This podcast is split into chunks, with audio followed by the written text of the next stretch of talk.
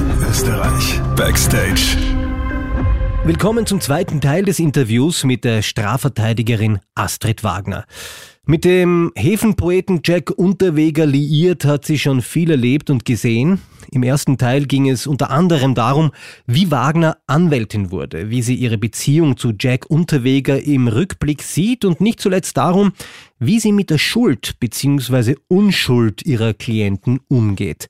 Im zweiten Teil sprechen wir unter anderem darüber, wie sie Fälle mit Klienten, die nachweislich psychisch krank sind, sieht, auch diesmal wieder spannende Einblicke in den Berufsalltag von Top-Strafverteidigern. Ich bin Mischa Kronenfels von Krone Hit. Die Fragen stellt Martina Prewein, Kriminalreporterin der Kronenzeitung. Es gibt ja sehr viele mhm. Täter auch, die für zurechnungsunfähig erklärt werden. Wie ist es denn überhaupt mit denen zu arbeiten? Das ist ja teilweise natürlich sehr schwierig, weil die leiden in der Regel ja an Schizophrenie und ähm, haben unter diesem Einfluss dieser Krankheit ja auch mhm. ihre Taten begangen äh, und, und leben ja quasi in einer anderen Welt. Ja. Äh, wie sprichst du mit denen? Ja, das ist überhaupt ein ganz interessantes Feld, nicht? Ich habe ja so einen Fall gehabt, der ja scheinbar völlig motivlos oder nicht nur scheinbar, auch wirklich völlig motivlos einem anderen in den Kopf geschossen hat, nicht? Der ist da vorbeigegangen, hat ihn noch gegrüßt und sagt dann noch, ist eh gleich vorbei, zieht eine Waffe und schießt ihn in den Kopf nicht? und geht dann ganz normal weiter, geht bei der Hausbesorgerin vorbei, wie geht's Ihnen denn? Ja, bestens. Und hat dann also, noch einen Ausflug mit seiner Ehefrau Ja, gemacht, ist dann ja? mit der Ehefrau noch herumgefahren und mhm. wie gesagt, da haben alle gemutmaßt und ich habe ihn dann im Gefängnis besucht und das Erste, was er mir gesagt hat, also zuerst, ich habe mir gedacht, jetzt werden wir mal schauen, warum er das gemacht hat. Jeder hat sich gedacht, es muss irgendein Eifersuchtshintergrund sein, ja. Aber das Erste, was er mir gesagt hat, war, ja, das ist meine Nummer 454, nicht? Er hat schon 454 Menschen äh, erschossen und er ist ein sogenannter Terminator und er sorgt hier für Gerechtigkeit, nicht? Und dann habe ich natürlich gleich gewusst, was geschlagen hat, ja. Und äh, habe dann eben auch äh, dafür gesorgt, dass möglichst schnell ein psychiatrisches Gutachten eingeholt wurde. Die Frau Professor Wörgötter hat es dann erstattet und der ist dann sehr schnell in die Psychiatrie gekommen. Und ähm, ja, er hat mir dann immer wieder gesagt, hat sich der Polizist schon angerufen, es wird sich alles aufklären, wenn einmal dieser Polizist sich bei Ihnen gemeldet hat. Ich verstehe es nicht, warum die Leiche damals nicht abgeholt wurde, weil Sie haben ja sonst immer sofort die Leiche abgeholt, nachdem er vollstreckt hat sozusagen, nicht? Ja, und ich habe mir dann. Aber gehst du dann auf diese Fantasien ein? Naja, Weil der hat ja wirklich sehr viele Fantasien gehabt. Also richtig, also der hat ja auch teilweise geglaubt, glaube ich, dass er beim Geheimdienst war ja, und so richtig. weiter. Ja, ja, er hat äh, auch mit, mit, mit Putin, Orban und Strache öfter gesprochen. Die waren bei ihm im Wohnzimmer beispielsweise. Genau, hat er auch erzählt, ja. Und ja, mit dem habe ich äh, sozusagen durchaus auch auf Augenhöhe. Ich habe ihm aber auch die Wahrheit gesagt. Ich habe gesagt, der Polizist hat sich nicht gemeldet. Nicht? Also glauben Sie wirklich, dass das stimmt? Nicht? Und Nein, aber sagst du solchen Menschen dann auch, Schauen ja, Sie, dem habe ich gesagt. Sie sind schizophren. Genau, äh, ja, richtig. Sie bilden sich das alles nur ein. Das habe ich dem Oder auch gesagt. Oder gehst du dann Da war es schon so, weil er war ja dann in Behandlung. Ne? Ja.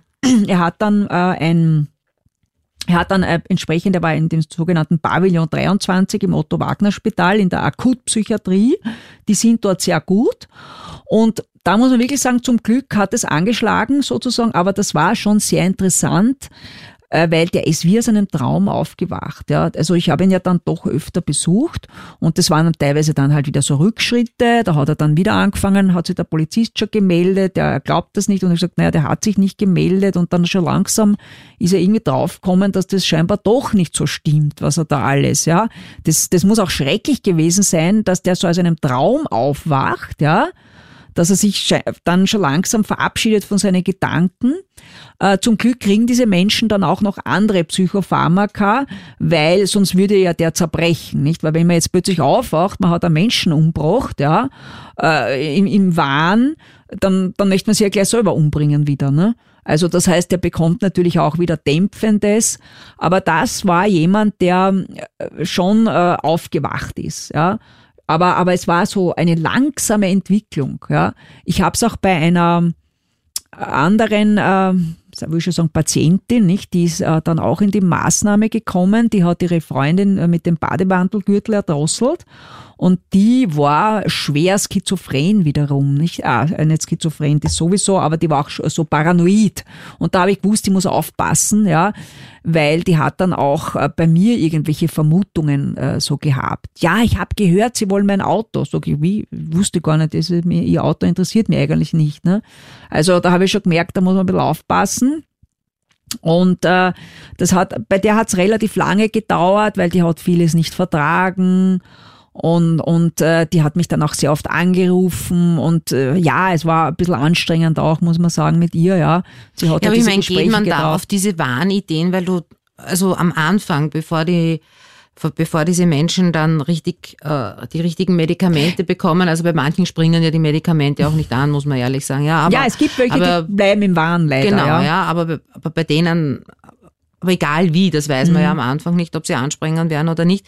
Aber wie unterhält man sich dann überhaupt mit so einer Person? Das also geht man dann auf ganz diese Welt irgendwie ein? Es ist verschieden. Es ist, es ist einfach also, verschieden.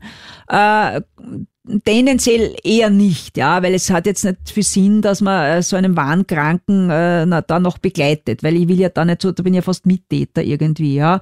Aber also, dass man zu hart sozusagen den äh, in die Realität führt, ist auch nicht gut, ja. ja aber worüber Abwarten. redest du dann mit denen überhaupt? Naja, verschiedene äh, Aspekte, nicht? Aber natürlich redet man schon darüber, also wenn man jetzt bei diesem Kopfschuss bleibt, nicht, haben wir natürlich schon in erster Linie darüber gesprochen, äh, dass eben hier kein Motiv erkennbar ist und dass dieser Polizist, den er immer wieder zitiert hat, dass der Polizist das alles klären wird, dass eben sich da kein Polizist bei mir gemeldet hat. Ja. Also natürlich wird in erster Linie über das gesprochen, ja, aber nicht zu sehr, ja, weil, weil, wie gesagt, dann kann es ja sein, dass dann ein Widerstand sich aufbaut, ja. Und überhaupt jetzt grundsätzlich, also jetzt wieder auch weg von den äh, geistig Abnormen, Du gehst ja zu denen vor Prozessen ins Gefängnis. Ich weiß ja auch, du besuchst mhm. ja auch nach den Prozessen noch mhm. äh, mhm. Klienten von dir, ähm, wenn sie dann in Strafhaft sitzen.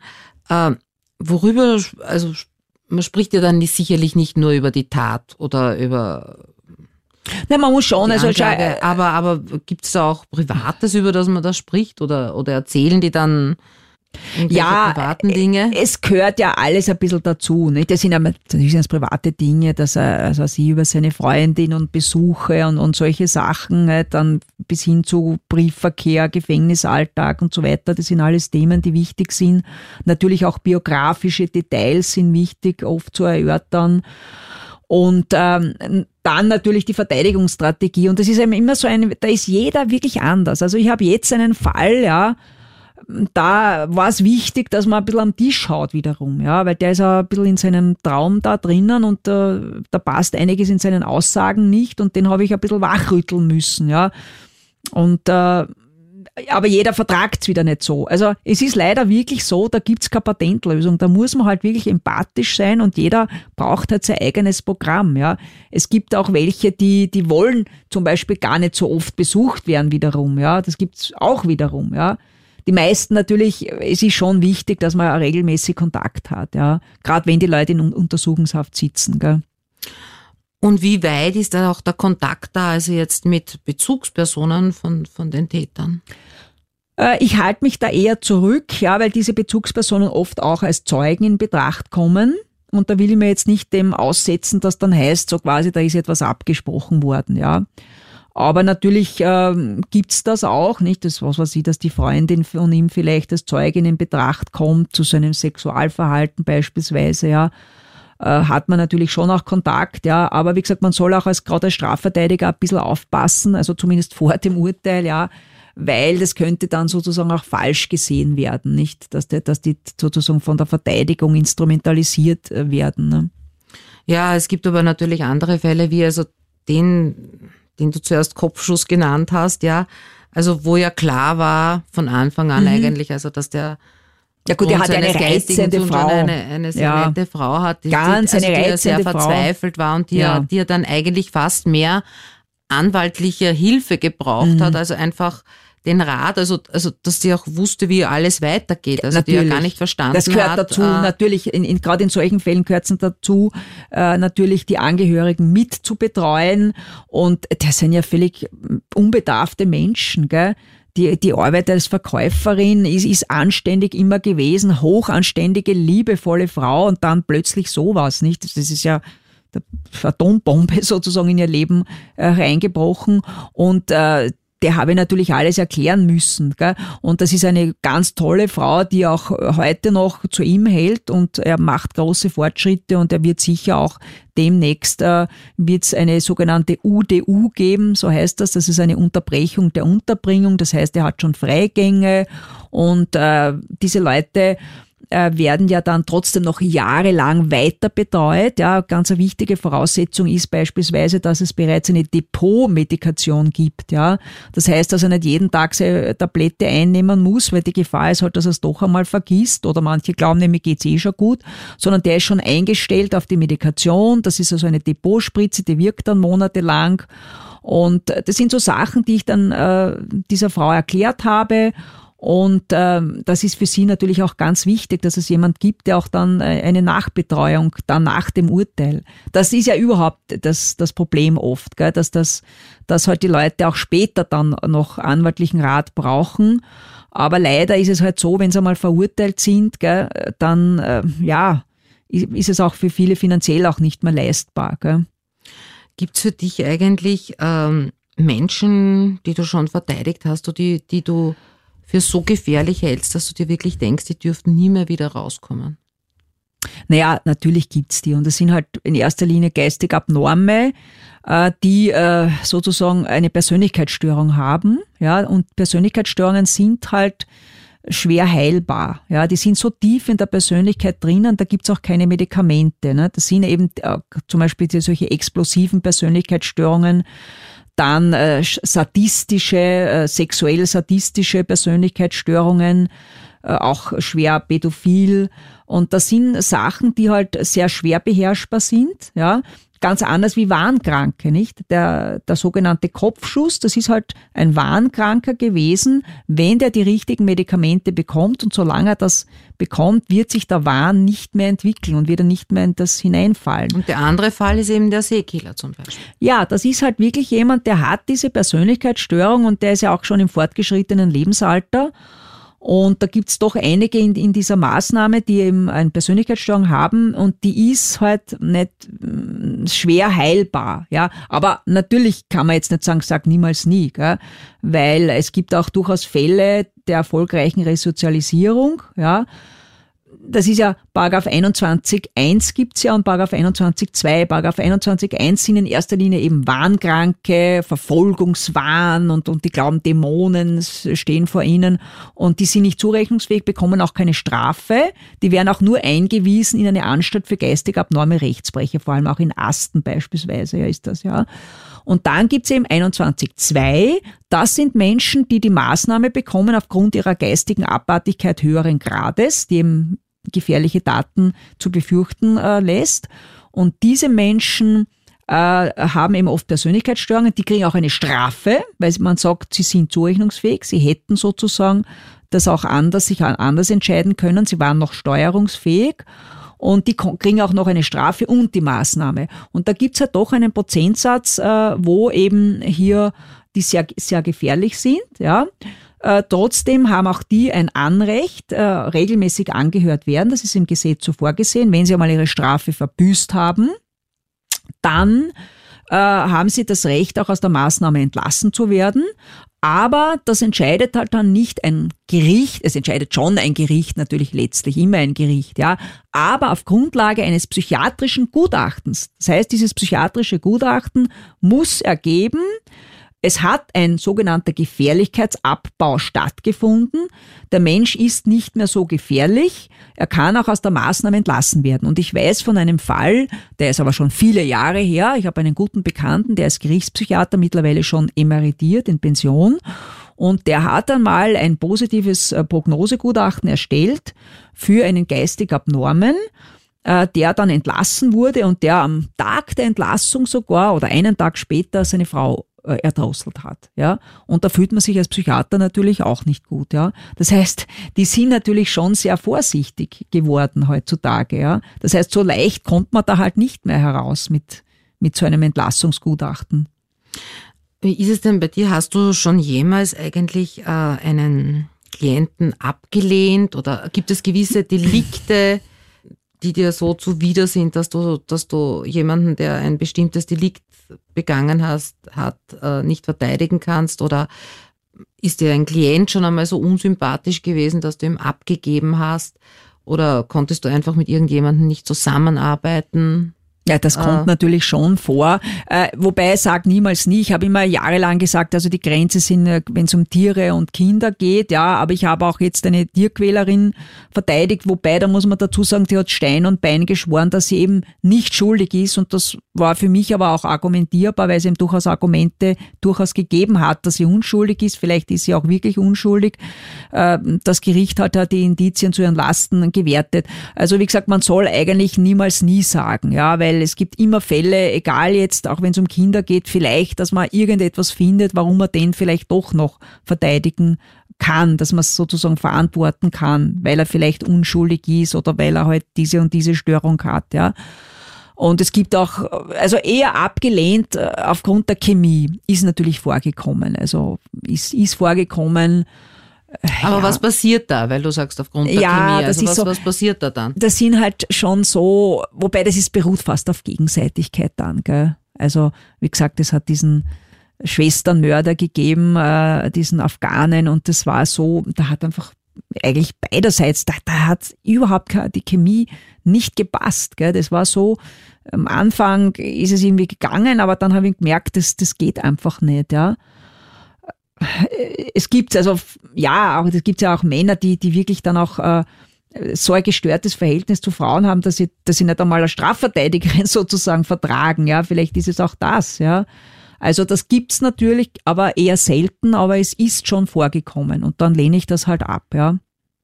Weil du auch gesagt hast, also Männer, also die das nicht akzeptieren, also Strafverteidigerin, also wie ist das dann privat überhaupt, ja? Ist es, ähm, also du bist jetzt bekannt, du bist als Strafverteidigerin mhm. bekannt, ja. Ist das, wie reagieren denn so Männer, ähm, also ich meine jetzt nicht Täter, ja, ja. sondern so ich weiß schon, ja. Männer einfach auf diesen Beruf? Äh, ist es naja, äh, äh tendenziell ist es so, dass ich, äh, weil man meint ja immer, es gibt sowas wie Stutenbissigkeit und so weiter und da habe ich eigentlich weniger zu kämpfen. Ich muss halt schon sagen, dass ja, man hat natürlich überhaupt als erfolgreiche Frau mit, mit Neidern zu kämpfen und mein Problem sind eher nicht die Frauen, ja, Frauen, und vor allem junge Frauen, ja, die sehen mich sozusagen, ich sage jetzt unter Anführungszeichen aufgrund meines fortgeschrittenen Alters nicht mehr als Konkurrenz, ja, mit denen komme ich sehr gut aus, ja.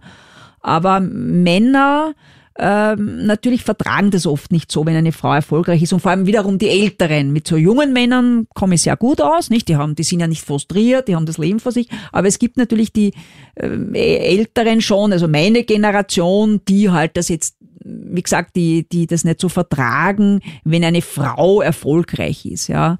Also das, und noch dazu natürlich in der Branche, also ich weiß ja noch, also wie ich, äh, wie gesagt, in meinen Anfangsjahren habe ich auch mit so einem Strafverteidiger mal äh, gesprochen und der hat gemeint, das ist kein Beruf für Frauen überhaupt. Anwaltei, das ist das Schreckliche. Wie kann eine Frau Anwältin sein? Strafverteidiger, das geht ja gar nicht, ja. Also ich komme aus einer Zeit im, beim Studium, den Spruch habe ich mir wirklich gemerkt, ja, na wer im dritten Semester als Studentin äh, sein Doktor nicht hat, der muss ihn selber machen. Ne? Also solche Sprüche hat es ja gegeben. Also als Frau geht man ja nur auf die Uni, um sich einen Doktor sozusagen zu holen, zu angeln, um am Standesamt dann zu promovieren. Gell? Und, und diese Generation, das ist halt jetzt die 60, 50, 60 plus, ja, und die haben natürlich ein bisschen ein Problem, aber wie gesagt, auch nur ein paar, gell? das ist vielleicht ein, zwei Prozent nicht und der Rest ist eh aufgeschlossen. Ne? Auch der unbeteiligte Moderator darf sich kurz äh, in dieses wahnsinnig interessante Gespräch der beiden Expertinnen äh, im, äh, im, Strafrecht einschalten. Äh, Frau Dr. Wagner, Sie haben angesprochen, dass ein Serienmörder nie seine Frau oder Partnerin töten würde. Mhm. Sie waren ja verliebt in einen Serienmörder, in Jack Unterweger. Wie wäre es gewesen, wäre er nicht verurteilt worden und hätte nicht Selbstmord begangen und sie hätten eine Beziehung geführt miteinander? Hätten Sie da Angst gehabt? Ich hätte nicht Angst gehabt vor ihm, aber ich weiß natürlich, dass diese Beziehung nie funktioniert hätte. Wieso ja. nicht? Naja, das war ja trotzdem ein Katastrophentyp, nicht? Ich meine, der hatte seine Verletzungen gehabt in seiner Kindheit. Der war natürlich, ich meine, der war ja 20 Jahre im Knast, ja.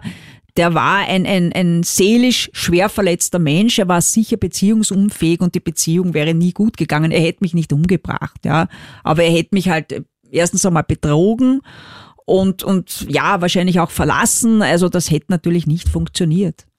Sie haben auch angesprochen, dass Sie aus einem sehr stabilen Haushalt kommen, eine sehr stabile Kindheit erlebt haben und sehr interessiert sind an komplexen Persönlichkeiten, sage ich einmal, die eher aus zerrütteten Verhältnissen kommen. Was ist die Faszination an diesen Menschen?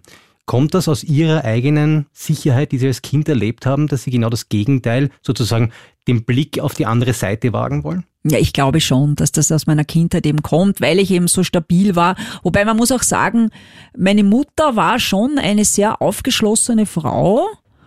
Und äh, also, sagen wir so, also einer Spießerfamilie in dem Sinn komme ich nicht. Mhm. Gell? Also meine Mutter hat schon auch ein bisschen was übrig gehabt, so für verwegene Typen und so. Das muss ich schon sagen. Und die war auch recht originell.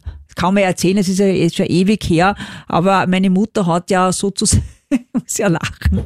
Meine Mutter, ähm, da war, ja, die hat, äh, das war so ein bisschen eine Ehekrise damals und da ist sie auf die Idee gekommen, in der Steiermark hat solche Wegkreuze gegeben, äh, Weg, äh, diese, diese schönen Kreuzfiguren da, ne? Marteln. Und, Marteln, ja, also aus Holz und das war schon so verwittert und die Mama ist auf die Idee gekommen, na, das ist das Richtige her, das nehme ich mit, ja.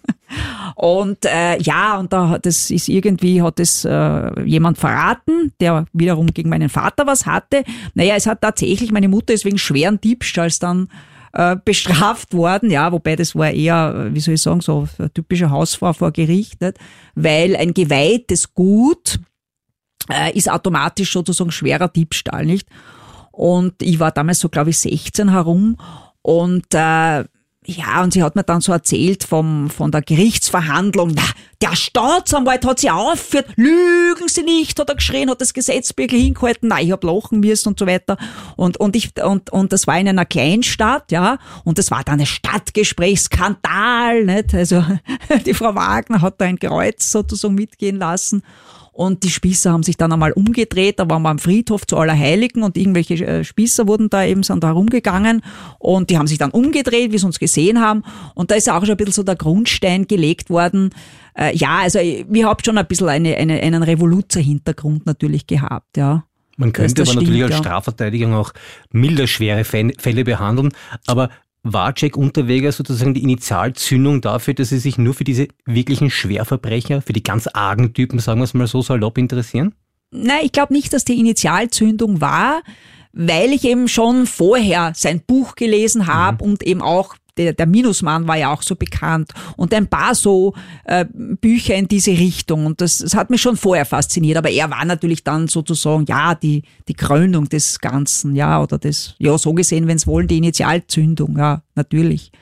Gell? Aber was ist das, wenn man das mit zwei Sätzen sagen könnte? Was ist das Faszinosum an dem Bösen? Es muss ja ein gewisses Interesse daran sein. Naja, es war eben nicht damals so sehr das Böse schlechthin, sondern es war halt dieses Verwegene. Ja? Mhm. Ich, ich will sagen, es ist ein bisschen so ein Revoluzergehen immer in mir gewesen. Ja?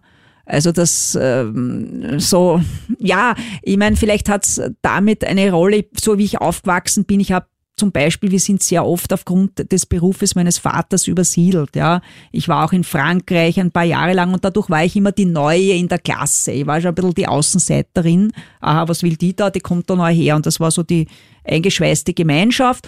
Und dadurch ähm, habe ich ein bisschen dieses Revoluzerhafte immer gehabt. Ja ähm, das schon und, und, und auch schon in, in der Volksschule. Ich weiß auch, ich habe dann immer so Außenseiter verteidigt, nicht? Mhm. Also das, das, eher das war's. Also nicht so sehr, dass das das Böse, aber, aber natürlich dieses, dieses andere. Aber jetzt fällt mir gerade ein, was, was ich auch schon als Studentin, was mir auch, äh, was ich damals gelesen habe, da gibt's eine amerikanische Autorin, die ist sehr bekannt, die Anne Rule. Ja, die schreibt immer so über True Crime, ja. Und das war auch eins meiner ersten Bücher, das ich dann so richtig begeistert gelesen habe, war über den Ted Bundy, nicht? Das war ja wirklich auch hochinteressant und für mich war das immer der Beweis, dass der Jack Unterweger nicht war, weil Ted Bundy hatte ja ganz viele, ich weiß gar nicht wie viele Frauen und die waren alle sehr attraktiv erstens, hatten lange dunkle Haare und da habe ich dann immer damals argumentiert, der Jack kann es nicht gewesen sein, weil die haben ja alle anders ausgeschaut. Man muss aber sagen, dass das eben nicht das einzige äh, Indiz ist äh, für Serienkiller, dass, dass das nicht so ist, dass die Opfer immer ganz gleich sozusagen vom Typus her sind. Nicht? Aber das habe ich damals schon, wie gesagt, Ted Bundy war damals schon äh, also Pflichtlektüre von mir und ist ja auch ein sehr faszinierender Mensch gewesen, nicht? Also nach außen hin erfolgreich, intelligent, brillant, attraktiv und ist in Wirklichkeit ein Serienkiller. Ne?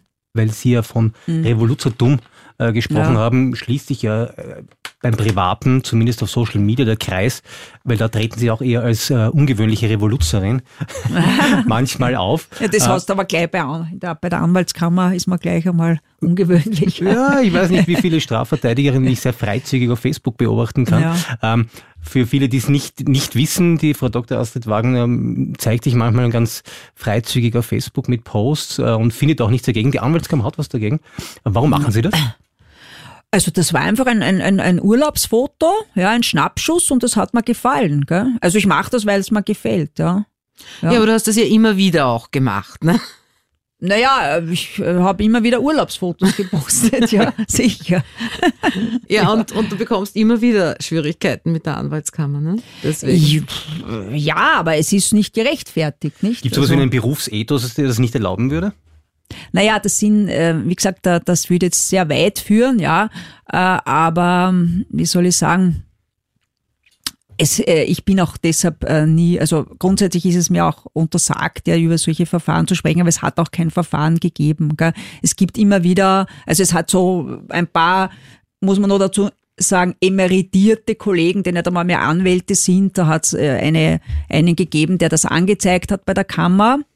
Aber die Kammer selber, muss man jetzt sozusagen auch wiederum zur Ehrenrettung sagen, äh, es ist auch diesbezüglich ist ja auch kein Verfahren eingeleitet worden, bis dato zumindest oder zumindest keine Verurteilung, weil ja äh, das äh, an sich wirklich harmlose Urlaubsbilder sind und das sicherlich nicht gegen Ehre und Ansehen des Standes äh, spricht. Nicht, es gibt so etwas wie einen Berufsethos, also dass man eben sagt, gewisse Verhaltensweisen sollten Anwälten untersagt sein, weil sie eben das Ansehen eben hier ähm, beeinträchtigen könnten, aber das gehört sicherlich nicht dazu, wenn man harmlose Urlaubsbilder postet. Und es war auch nicht mehr wie nette harmlose Urlaubsbilder. Ne?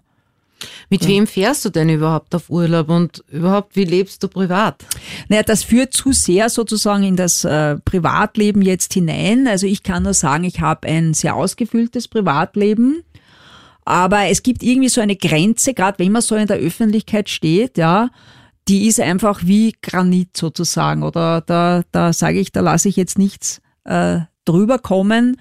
Und deshalb ist auch auf bei Facebook, ja, da gibt's nette Urlaubsfotos. Irgendjemand wird die Fotos wohl gemacht haben, ja.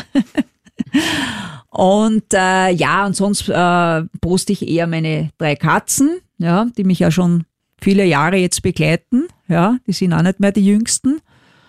Mehr gibt's eigentlich über das Privatleben nicht zu sagen. Es ist sehr ausgefüllt.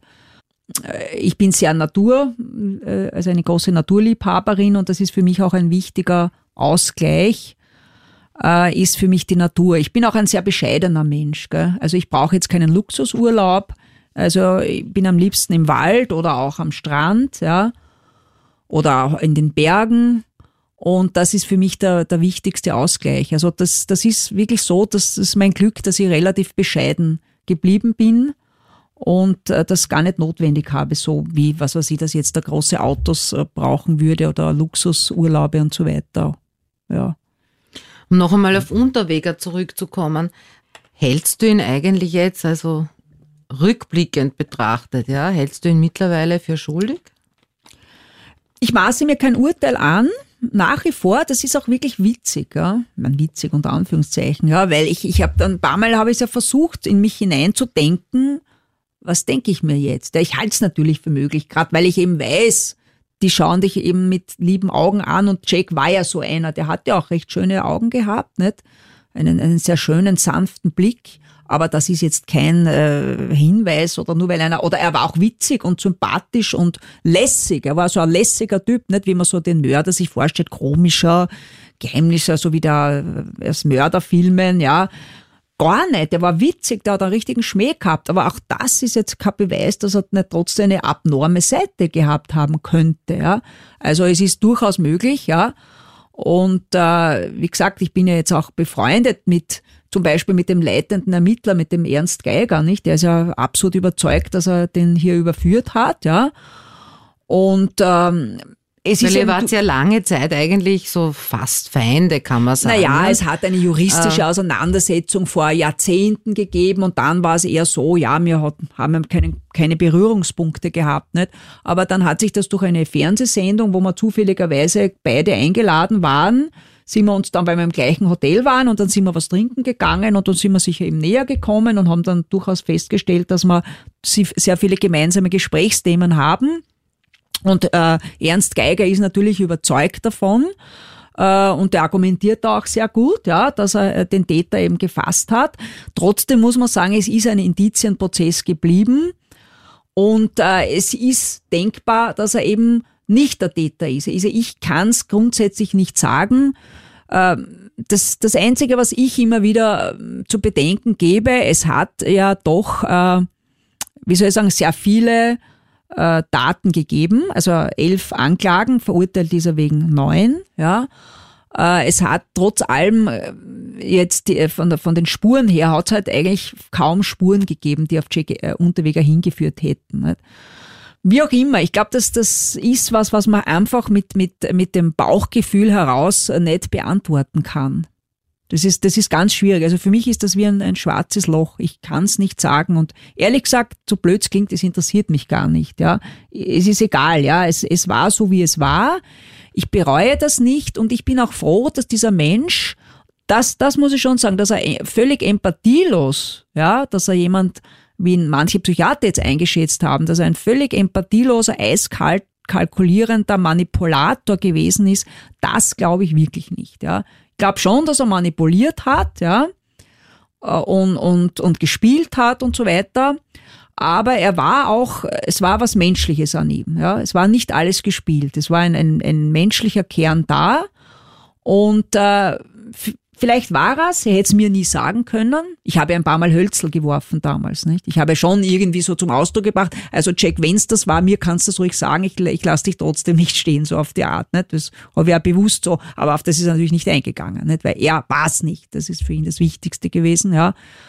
Er war nicht völlig empathielos, das wollte ich eben sagen, ja. Und das ist was, was ich eben gut finde, rückblickend, dass äh, es trotzdem, dass ich der Mensch war, und es war, glaube ich, wichtig für sein Leben, der am, Ende seines Lebens vielleicht trotzdem gesehen hat, es gibt immer Menschen, die zu einem stehen und, und es war wichtig, dass ich ihn in den letzten Lebensmonaten dann begleitet habe. Mit, es hat auch ein paar andere Freunde gegeben und das bereue ich überhaupt nicht. Und ich glaube, er hat es auch verdient, ja. Trotz allem muss man sagen, er hat einfach ein scheiß Leben gehabt und das muss man wirklich auch sagen, wenn man die Biografie kennt, wenn es so aufwachst, ja, und, und es war wirklich schrecklich, ja. Das, da kann ja irgendwie auch nichts anderes rauskommen, ja. Also was, der hat einfach keine, keine Mutterliebe erfahren. Ne? Und, und der war ein seelisch verletzter Mensch und ich bin ihm beigestanden und dazu stehe ich. Wir haben jetzt da über die Vergangenheit auch viel gesprochen. Also Jack Unterweger ist ja wirklich schon weite Vergangenheit, kann man sagen. Äh, was sind denn so, hast du irgendwelche großen Zukunftswünsche noch? Ich meine, du hast sehr viel erreicht, aber was sind jetzt noch was kann, Na, ich möchte den, möchte den Beruf noch sehr lange ausüben. Ja, macht mir ja großen Spaß. Ja.